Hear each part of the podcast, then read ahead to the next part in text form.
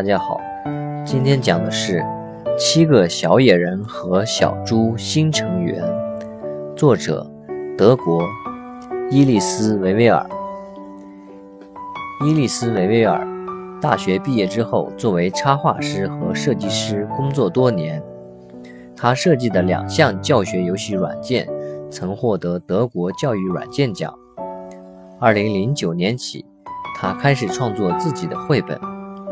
他创作的《七个小野人和小猪新成员》获得过莱西比书展大奖。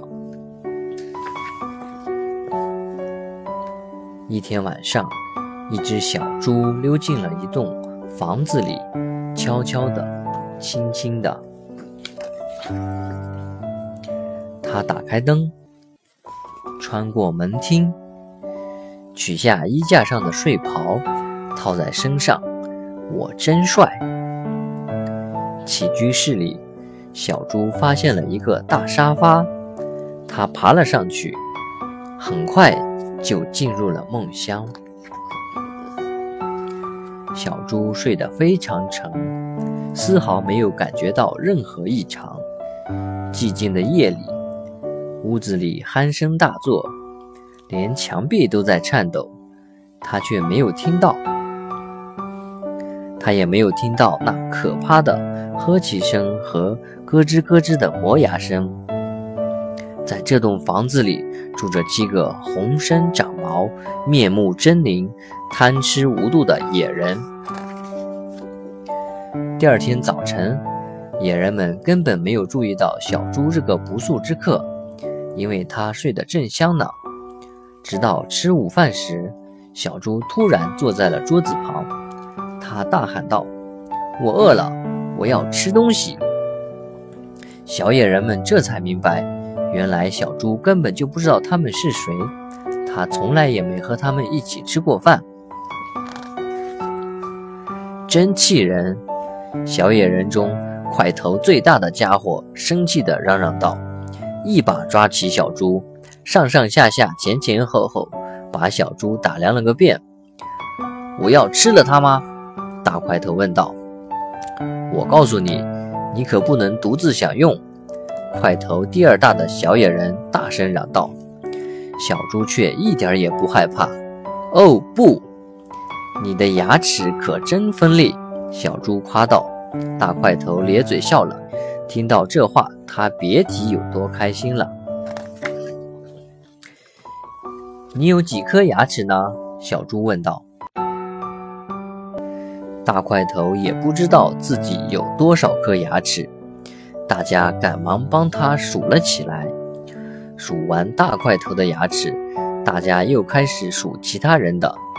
块头第二大的小野人、绿野人、野人妈妈、小个子野人姐弟俩、野人宝宝，当然还有小猪，一个也没落下。这可真是一项庞大的工程啊！大家一直忙到深夜，一个个又困又累，倒头就睡。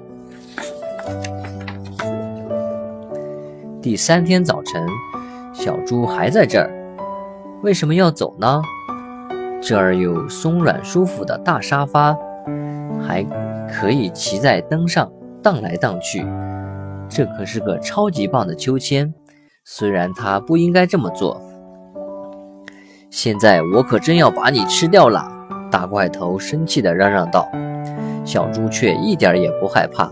哦不，你的爪子可真大！小猪由衷赞叹道。真是挠痒痒的好工具！大块头惊愕地看着小猪。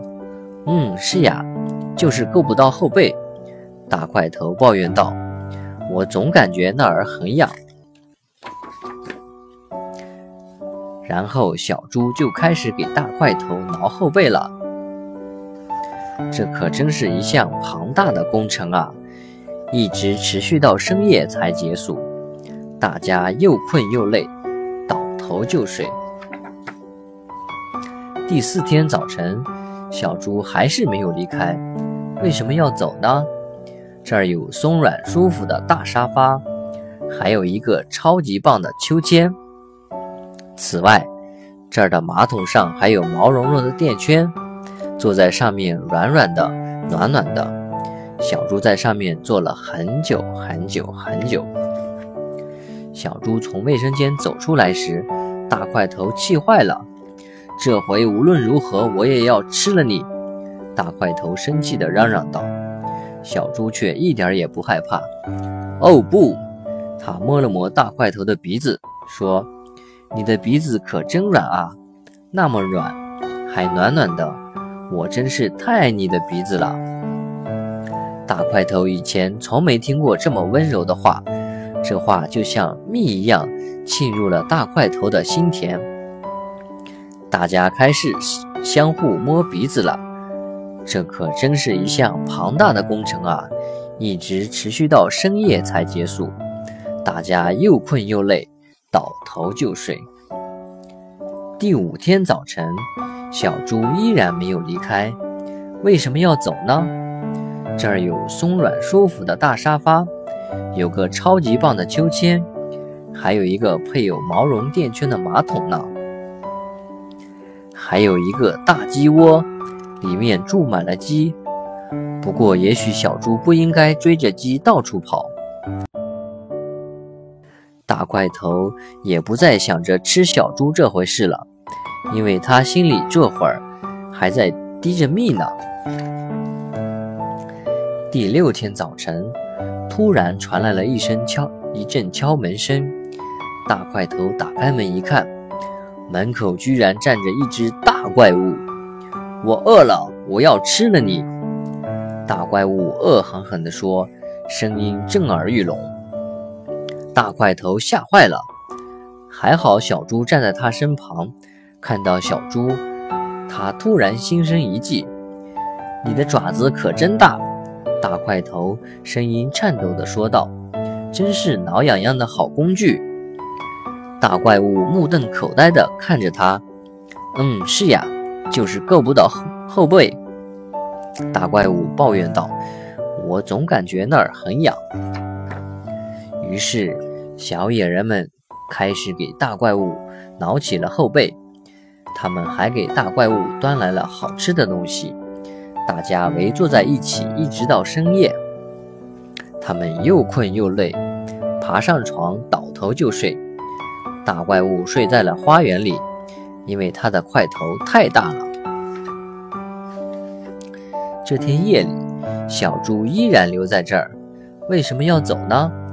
这儿有松软舒服的大沙发，超级棒的秋千，配有毛绒垫圈的马桶，一大群鸡。还有可爱的小野人一家，我想吃了你！大块头嘟囔道，然后沉沉睡去，呼噜声震得墙壁都在颤抖。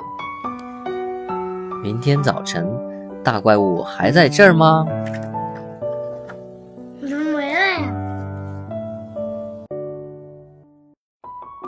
好了，今天的故事就讲到这里，大家晚安。